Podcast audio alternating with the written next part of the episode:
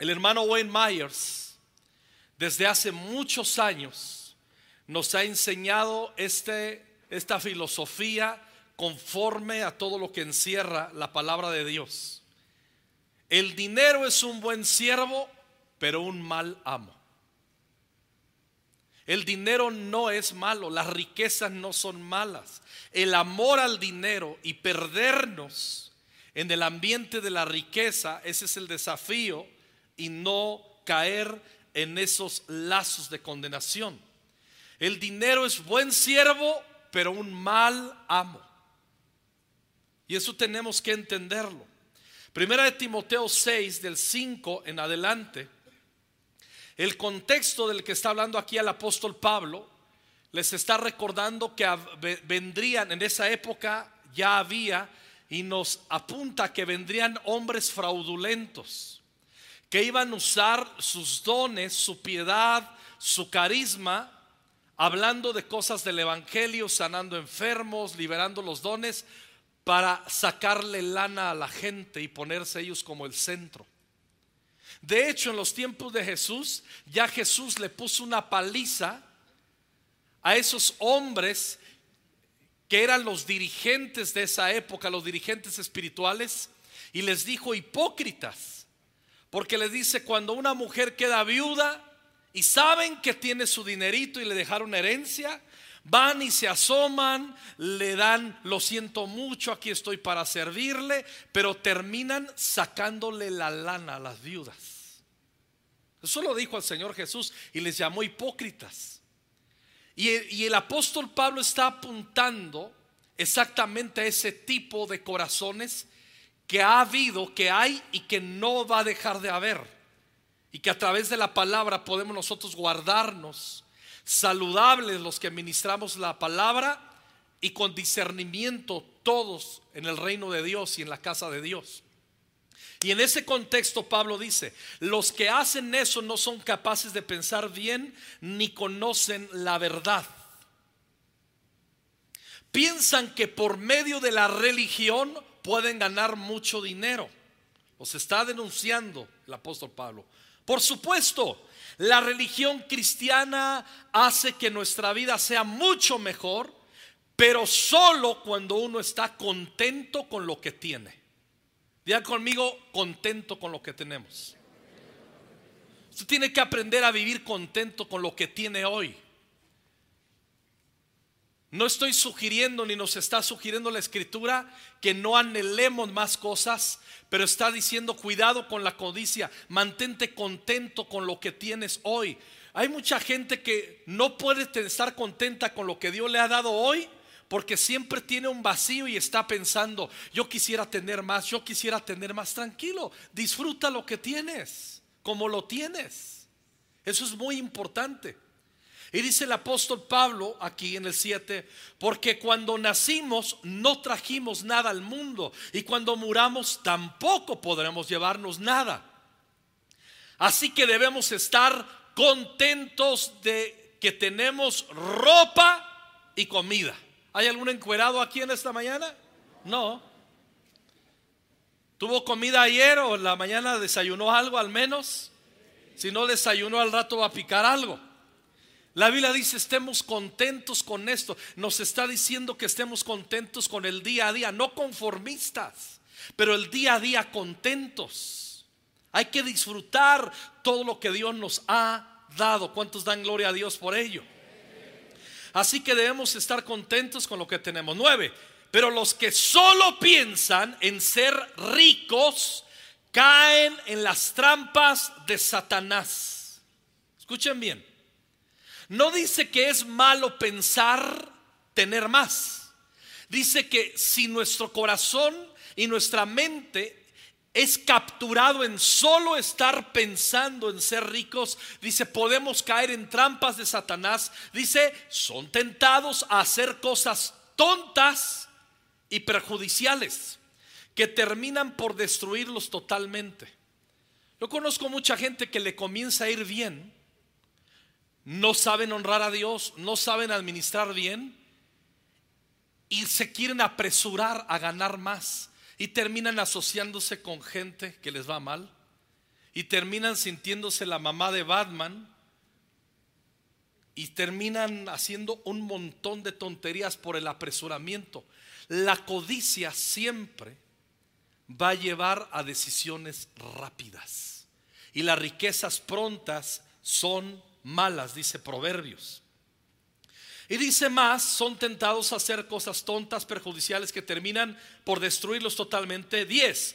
Porque todos los males comienzan cuando solo se piensa en el dinero. No dice que por el dinero, dice cuando solo se piensa en el dinero.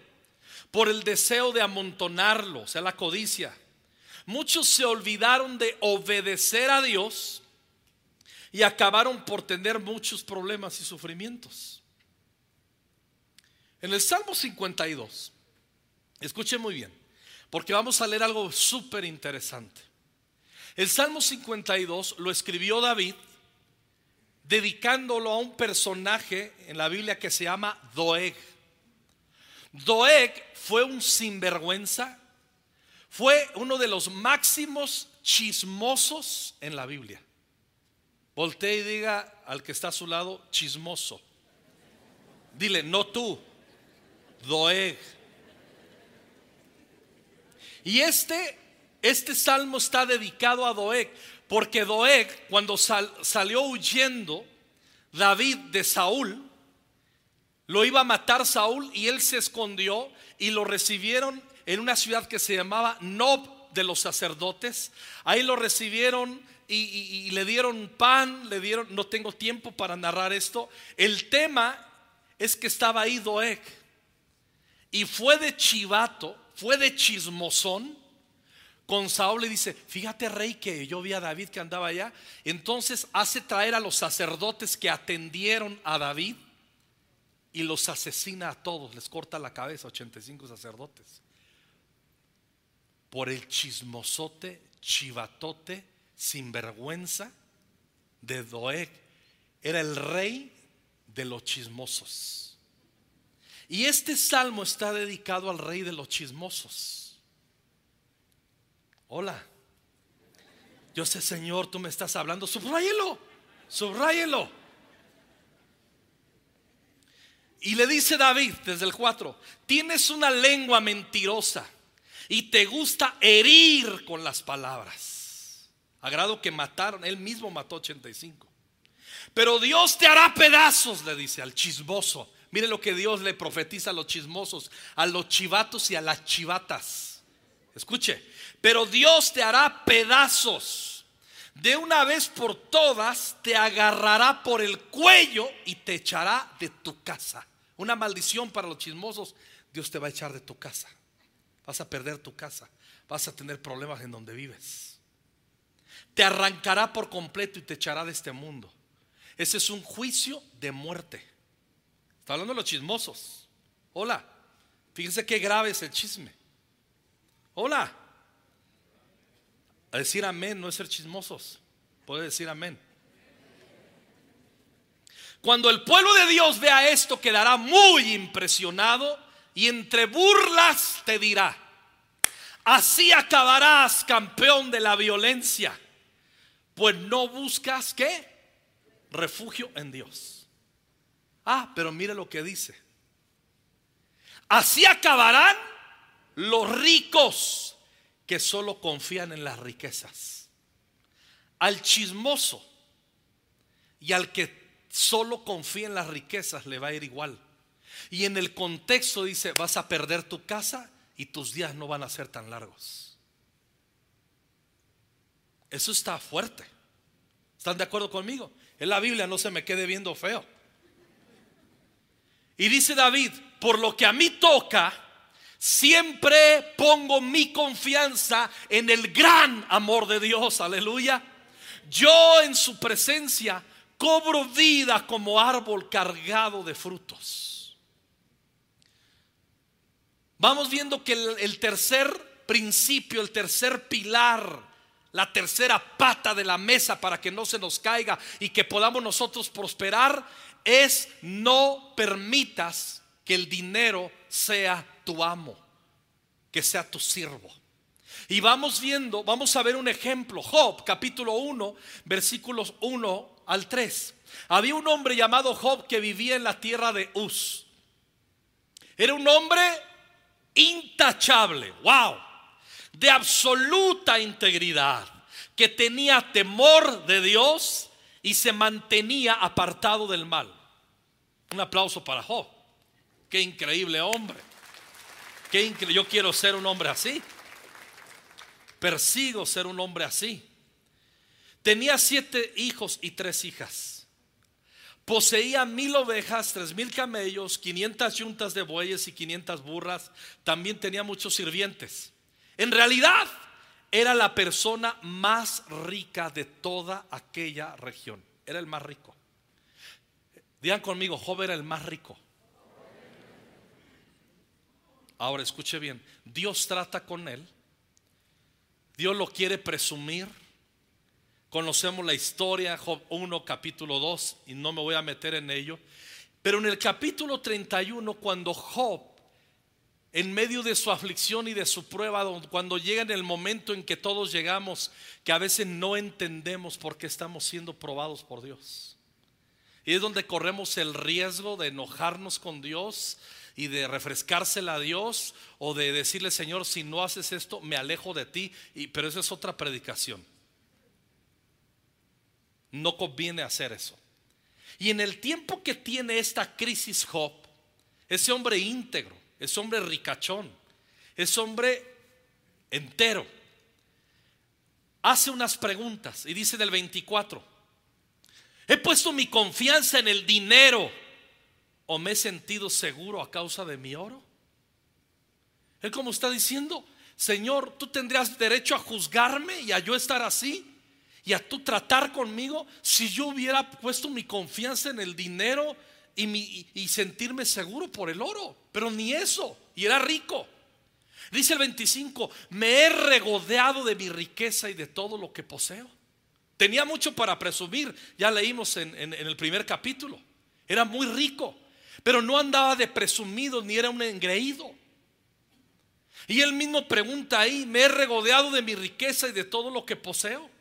Y luego noten bien, conecta la riqueza en los siguientes dos versículos, regáleme su atención, los siguientes dos versículos hablan de cómo obtenían su riqueza muchos en aquella época y no cambia mucho ahora porque hacían rituales al zodiaco, al horóscopo, y adoraban todas las constelaciones y todo el rollo para ser ricos. Dice, he mirado alguna vez al sol que brilla en los cielos o a la luna que recorre su sendero de plata y he, sido seducido en lo secreto de mi corazón a lanzarles besos de adoración. Digo, en Conquistando Fronteras todavía hay hermanos que su vida no la guía el tiempo con Dios en la mañana.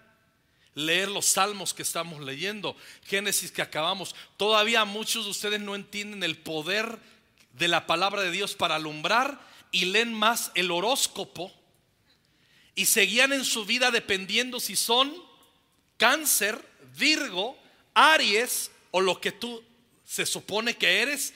Les pesa más que dice el horóscopo que qué dice Dios en su palabra porque te da flojera leer la Biblia. Y todos los que desprecian la palabra de Dios y dejan que los legisle, el horóscopo y todo eso traen una maldición terrible. Abren puertas a las maldiciones, a lo místico. hay místico que es santo, pero este es un misticismo corrupto. Ahora dice en el 28 Job, si así fuera, los jueces deberían castigarme. Porque significaría que he negado al Dios del cielo. Está diciendo, tengo mucho dinero, me ha bendecido Dios, pero mi confianza no ha sido ni siquiera el dinero que Dios ha puesto en mis manos. No me he desviado, no he fanfarroneado, no estoy alardeando de la prosperidad que tengo. Ahí no está mi seguridad, mi confianza es el Señor. No estoy poniendo, no estoy consiguiendo a través de brujerías o hechicerías cosas o dinero queriéndome abrir eh, las bendiciones con esas maldiciones. Porque significaría que he negado a Dios. Salmo 62, 10. No te ganes la vida mediante la extorsión, ni pongas tu esperanza en el robo.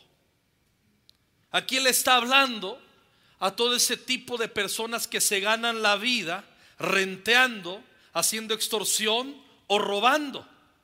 Y Dios ama tanto a estas personas que son pecadoras pero que Dios las ama y les está diciendo el Señor aquí, no te ganes la vida extorsionando ni robando. Y luego dice Dios, nos dice, y si tus riquezas se aumentan, no las hagas el centro de tu vida. Y es el tercer principio que tenemos que practicar, el dominio propio que no nos controlen las riquezas, que la riqueza sea nuestro siervo, pero nunca nuestro amo. Y los cristianos tenemos que vivir siempre practicando y estando eh, constantes en ello. En Marcos 10, versículos 21 al 27, el contexto es que viene un muchacho que es intachable moralmente y quiere ser discípulo de Jesús. Y Jesús lo ama. Y en el versículo 21 le dice, entonces Jesús mirándole le amó y le dijo, una cosa te falta anda, vende todo lo que tienes y dalo a los pobres y tendrás tesoro en el cielo y ven, sígueme tomando tu cruz. Pero él afligido por esta palabra se fue triste porque tenía muchas posesiones. Fue honesto el muchacho. Entonces Jesús mirando alrededor dijo a sus discípulos, cuán difícilmente entrarán en el reino de Dios los que tienen riquezas. Los discípulos se asombraron de sus palabras, pero Jesús respondiendo volvió a decirles, hijos, cuán difícil le es entrar en el reino de Dios a los que confían en las riquezas. No dijo a los ricos, a los que tienen, sino la postura del corazón hacia lo que Dios ha puesto en tus manos. Porque raíz de todos los males es el amor al dinero. Y ya leímos cuando comenzamos aquí Pablo lo que nos dice en Timoteo. Dice, es muy difícil entrar en el reino de Dios a los que confían en las riquezas. Hay un comentarista que amo, se llama William Barclay. Y él dice,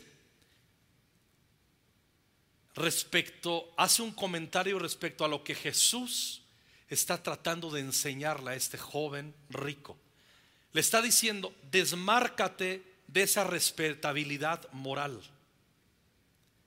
Deja de considerar la bondad como algo que consiste en no hacer cosas. Tómate a ti mismo y todo lo que tienes y entrégalo todo para bien de los demás. Así y entonces encontrarás la verdadera felicidad en el tiempo y en la eternidad. Aunque aquel hombre no pudo hacerlo tenía muchas posesiones que nunca se le había pasado por la cabeza que pudiera dar. Y cuando se le sugirió, no pudo. Probablemente no había robado nunca, ni defraudado a nadie, pero tampoco había sido nunca, ni podía ponerse en situación de ser positiva y sacrificalmente generoso. Puede que sea respetable no quitarle nunca nada a nadie lo cristiano es dar siempre lo más posible. En realidad Jesús estaba confrontando a este hombre con una cuestión básica y esencial. ¿Hasta qué punto quieres el verdadero cristianismo? ¿Lo quieres lo suficiente como para renunciar a tus posesiones? Y el hombre tuvo que contestar sinceramente, lo quiero, pero no hasta ese punto. Y se fue triste.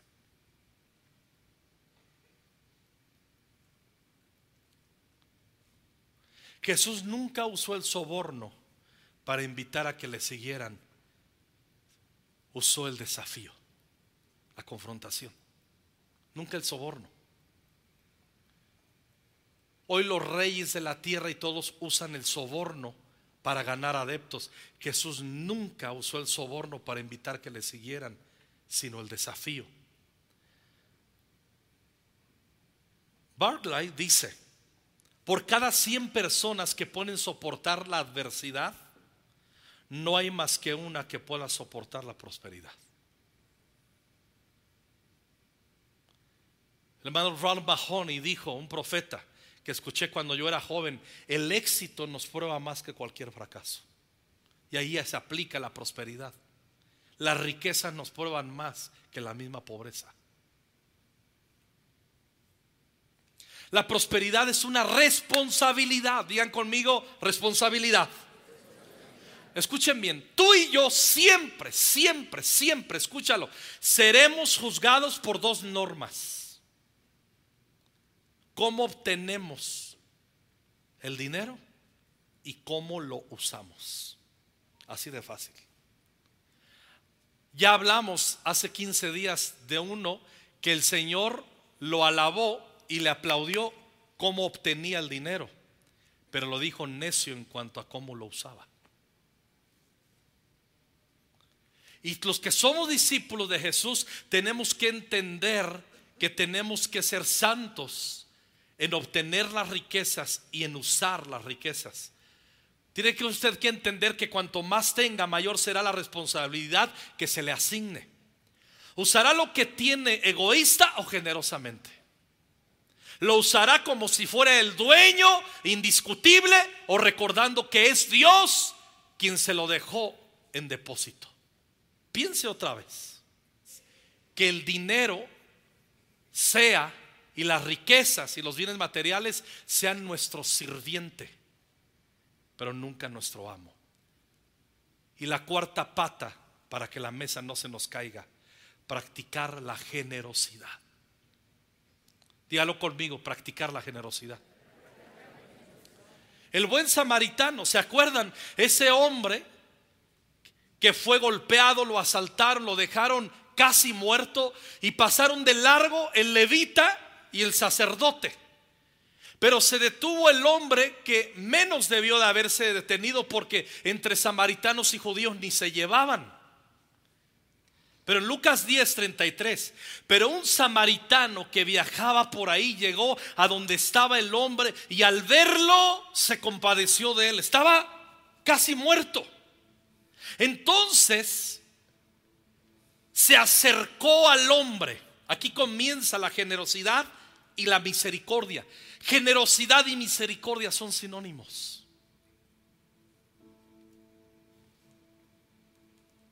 Derramó aceite y vino en las heridas y las vendó. Ya van cuatro acciones generosas aquí. Número uno, hace un alto y cambia su agenda. Segunda generosidad, le da aceite. Le da vino y le pone una venda. Luego lo montó en su animal de carga y lo llevó a una pequeña posada donde lo cuidó. Lo puso en su carrazo. Ese samaritano tenía lana. Lo puso en su animal de carga. Lo llevó a una posada. No lo dejó a la puerta de la ciudad. Lo llevó a una posada donde lo cuidó. Al siguiente día el samaritano le dio dos monedas de plata al encargado de la posada y le dijo, cuídalo. Y si se necesita más, te lo pagaré cuando regrese. Quiere decir que lo hizo parte de su agenda. Cuando ese samaritano salió de su casa al proyecto a donde iba, nunca tenía presupuestado invertir lo que invirtió, gastar lo que gastó. No tenía presupuestado que se le iba a parecer un moribundo y que él tenía que modificar su agenda, invertir su dinero, invertir sus bienes y su corazón. Eso es generosidad. Generosidad modifica nuestra manera de vivir. Generosidad nos destroza la agenda. Y vivimos en una época que no nos gusta que nos destrocen la agenda. ¿Por qué hacemos grupos conexión? ¿Por qué practicamos comunidad? Porque a muchos no les gusta invitar a otros a sus casas o no les gusta ir a casas de otros los jueves que tenemos de comunidad porque modifica tu agenda, porque tienes que invertir para amar, porque tienes que invertir en gasolina, en transporte, tienes que, tienes que invertir en, un desvelo, tienes que invertir en llevar los chescos. Comunidad, pero eso despierta la generosidad. No hay un ejemplo tan claro como la generosidad como el buen samaritano. Proverbios 19, 17. Ayudar al pobre es hacerle un préstamo al Señor. Dios mismo te recompensará. Qué increíble la palabra de Dios. Ayudar al pobre es hacerle un préstamo al Señor. Dios mismo te recompensará. Las recompensas de Dios. Imagínense nada más. Señor, recompénsame, Señor, recompénsame. Sé generoso con el que más lo necesita. No tenemos derecho a decirle, Señor, bendíceme. Yo he estado en reuniones, no me burlo, yo he participado, yo he guiado ese tipo de reuniones, pero yo, yo tengo que tener mucho cuidado donde no hay un ambiente y ponga sus manos y reciba. Si alguien lo hace y lo viene a hacer aquí, está bien, sígalo. Si estamos en ese río profético, extienda sus manos y dígale al Señor, bendíceme. Eso es fe. Pero no tenemos derecho a decirle, Señor, bendíceme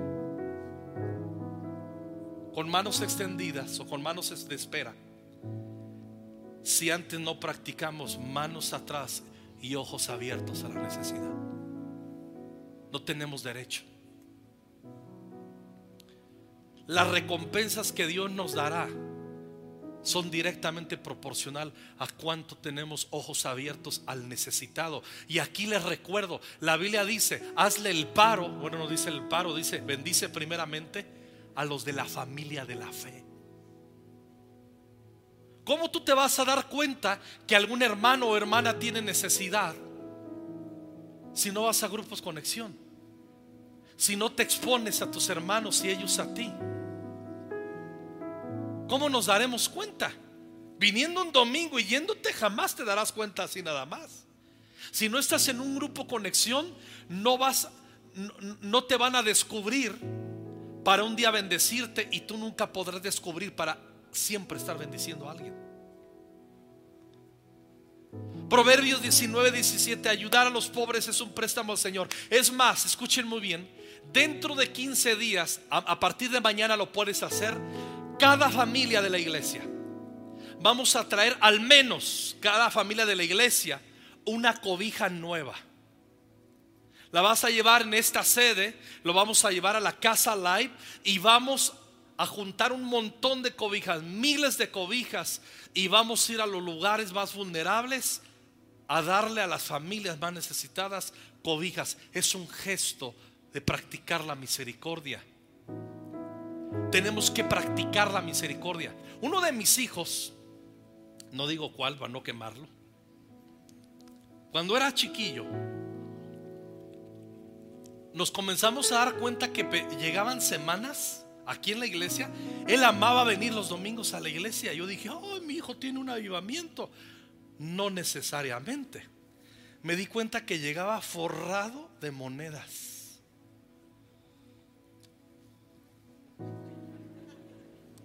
Porque venía y llegaba, hola hermano, ¿me conoce? ¿Sí? ¿Eres el hijo del pastor? ¿Me da mi domingo? Y tenía un montón de tíos. Los domingos no eran sus hermanos en Cristo, todos eran sus tíos. Y llegaba forradote. Yo tenía de dos. Decirle, chapaco desgraciado, maldito muere, eso no se hace. Y es la última vez que me tranquilicé, dije, ¿cómo lo ayudo? Dejé que lo hiciera otro domingo. Y lo llamé y le dije, Muy bien, papi. Y le dije, te voy a desafiar algo. Toda esta lana que agarraste, piensa en alguien que tiene necesidad. Y discernió el muchacho para dónde iba. Ah. Y si si lo compartes, Dios te va a bendecir. El que le da al pobre le presta a Dios. dice, bueno, no lo hizo así con la mayor unción, pero lo hizo y te voy a decir algo. Descubrió una de las llaves que practica hasta hoy de la generosidad. Claro que corrigió su asunto de andar pidiendo. Le explicamos que no era lo correcto. Lo entendió. Proverbios 28, 27. Al que ayuda al pobre no le faltará nada. En cambio, los que cierran sus ojos ante la pobreza serán maldecidos.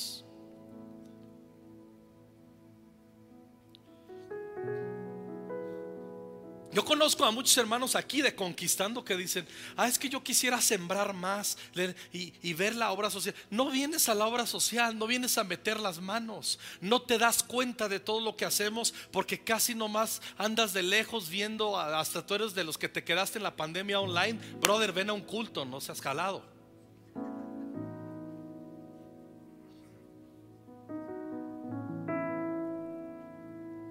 Involúcrense. Sean generosos con su tiempo. Hay muchos que piensan que generosidad se limita a dar algo. Tiene que ver obviamente con ello. Y por cierto, para ser generosos no hay que tener demasiado, solamente hay que admitir que tienes algo. Y de ese algo, pellizcale y comparte con otros. La gente que tiene una mentalidad de pobreza no comparte porque siempre piensa que al dar lo que tiene y que es poco, se va a quedar sin nada. Vea la escritura y mira cómo Dios Jesús alabó a la mujer viuda que dio dos moneditas. En su peor necesidad fue generosa. En este caso honró a Dios. Practicó el principio número uno, honrar a Dios.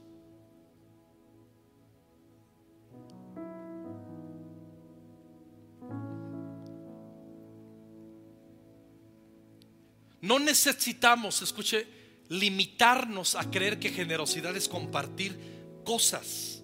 Ahora, tampoco le estoy dando opción A y B, ambas. Quiero recordarle que generosidad es que usted comparta también sus fuerzas y su talento.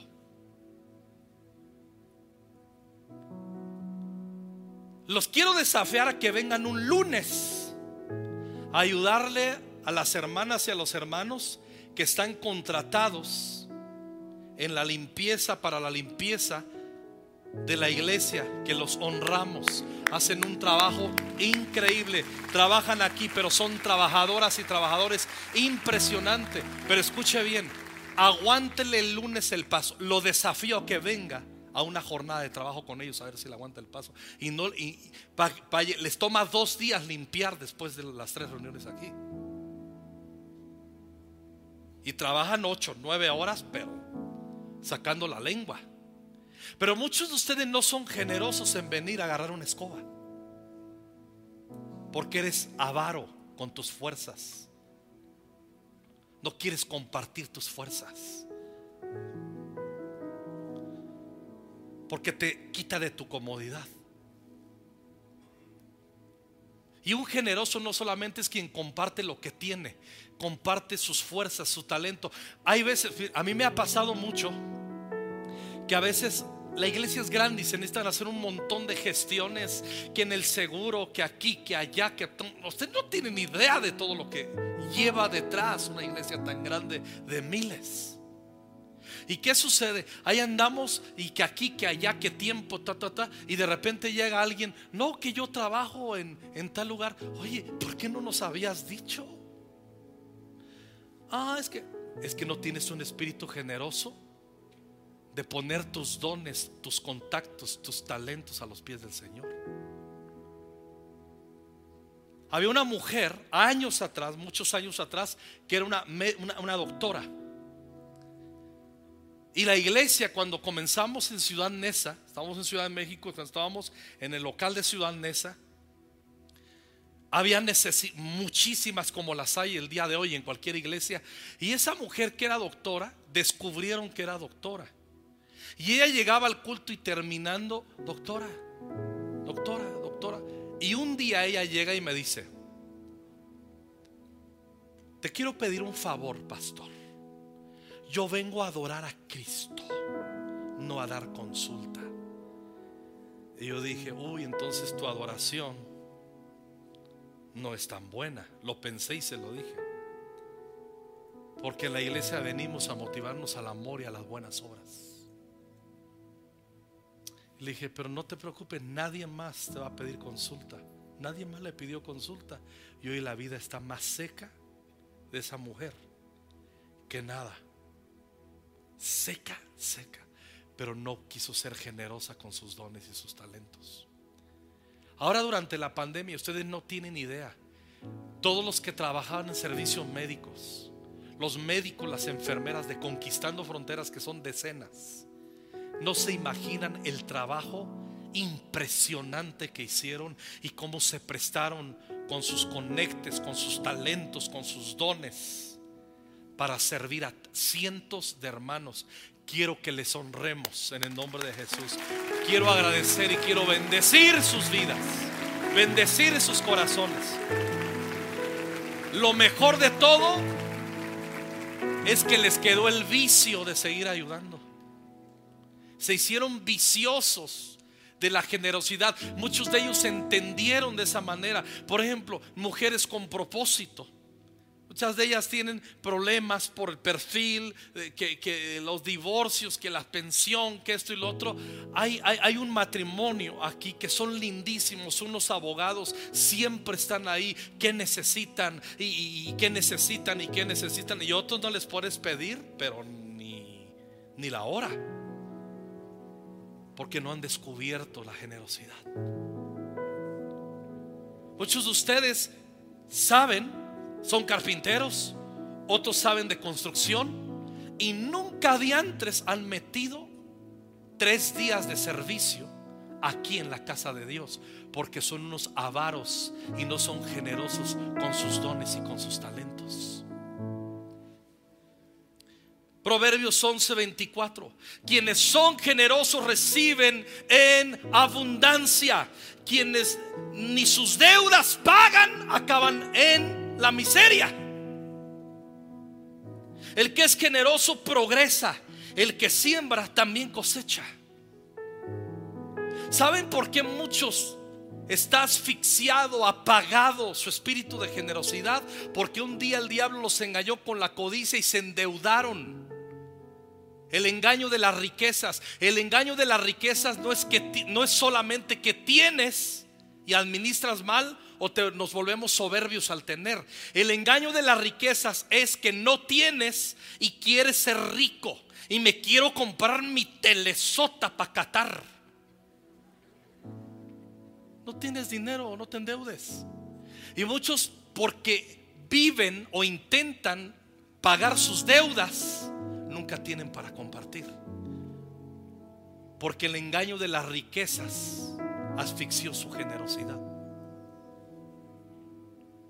Que les quede bien claro, ser engañado con las riquezas, no los ricos son solamente pueden ser engañados con las riquezas, sino quien aspira a tener a base de deuda. Ese es un engaño. Las deudas son un engaño.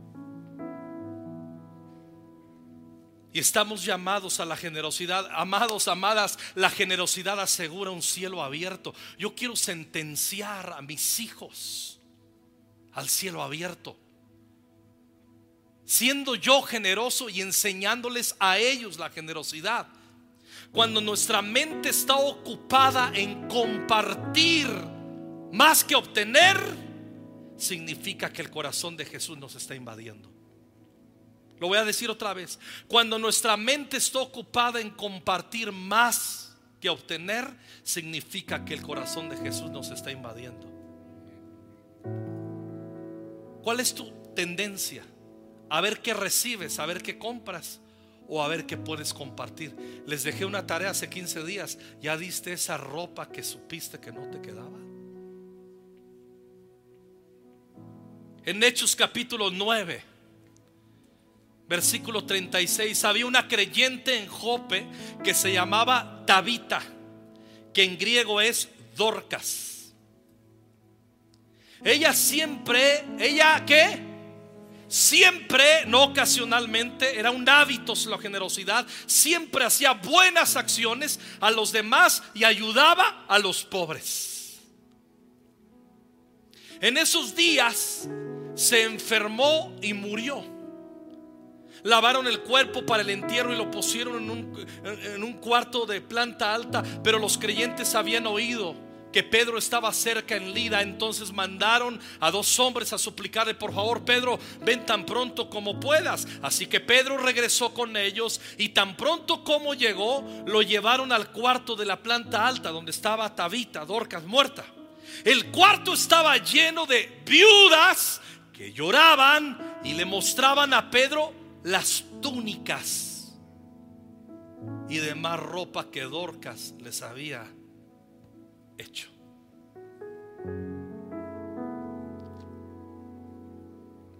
Cuando Norma y yo nos venimos a vivir a Ciudad Neza, Casiel cuando nació era, era súper difícil al principio. Había días que ni para comer. Me acuerdo que había un hermano que se convirtió al taquero del tianguis. Y no teníamos un, él vendía los sábados ahí. Y yo decía, no manches. Y nos asomábamos, mirábamos el tercer piso y sí llegó el brother, no manches. Y yo bajaba con espíritu de intercesión, Señor, que me invite unos tacos. No que me venda, que me invite. Nosotros vivimos mucho tiempo así con Norma. Y ese hombre descubrió la generosidad. Les puedo contar unas historias. Y me acuerdo que llegaba y dice, pastor, recién se había convertido. Y, decía, unos tacos. Y yo, y yo decía dentro de mí, pues por fe le voy a decir que sí, así me los cobra. A ver a quién asalto aquí en el tianguis. A pagarle.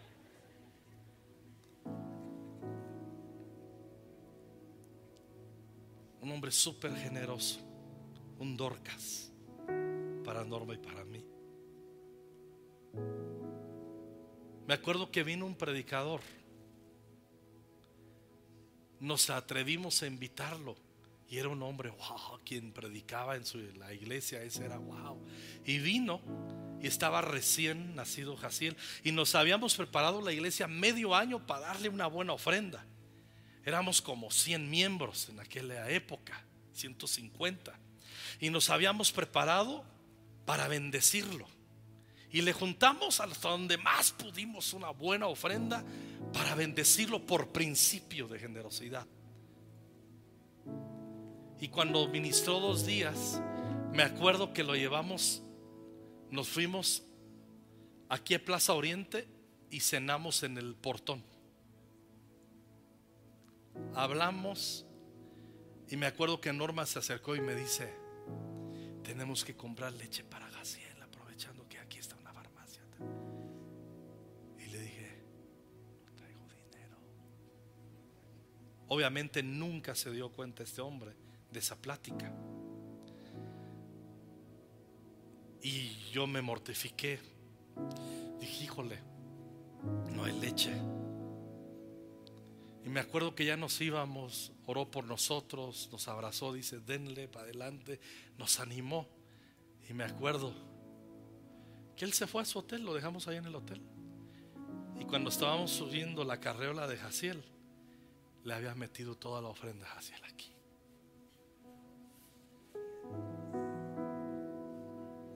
Y regresé, no había celulares. Y le dije, hey, y dice, no, no, no.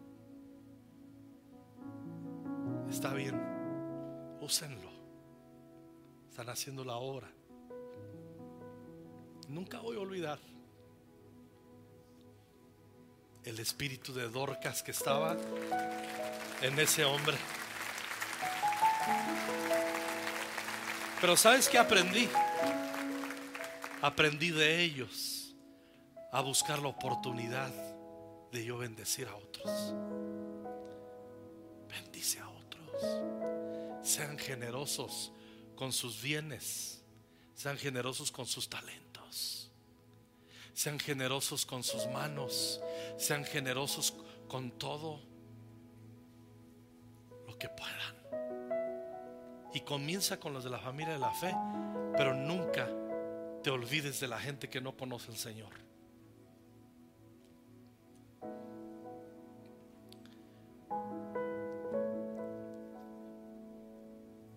Dice la escritura que las estaba lleno el cuarto de mujeres que lloraban y le mostraban a Pedro las túnicas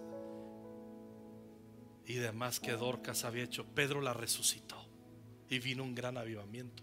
La presentó viva a Dorcas. ¿Qué piensa hoy la gente en cuanto a tu generosidad?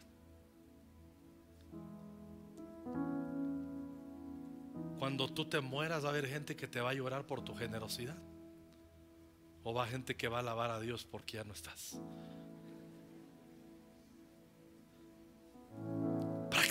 estos cuatro puntos, practícalos, practícalos en tu vida, practícalos, practícalos, practícalos. O sea, sé un fanático de practicar estos cuatro puntos. Y no vas a necesitar ni andar mandándole besos al sol, ni a la luna, ni que te lean la mano. Ni, no, no, no, no, no.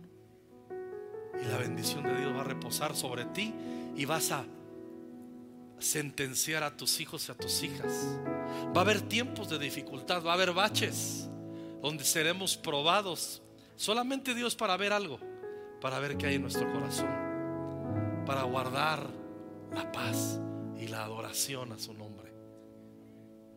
No tengas miedo de ser generoso y honrar a Dios. No tengas miedo de compartir lo que Dios ha puesto en tus manos.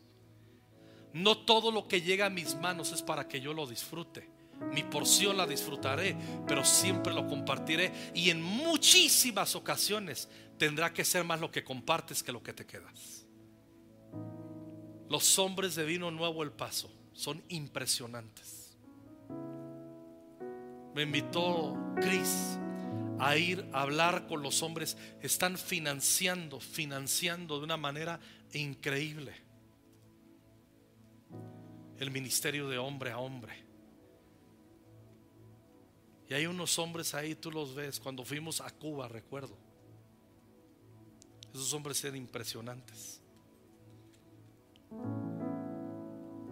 Pero tienen cuidado de que sus bolsos llenos no los metan al infierno y mejor comparten. No tengo tiempo, les puedo contar y narrar un montón de milagros de generosidad que yo he visto por mano de todos esos hombres.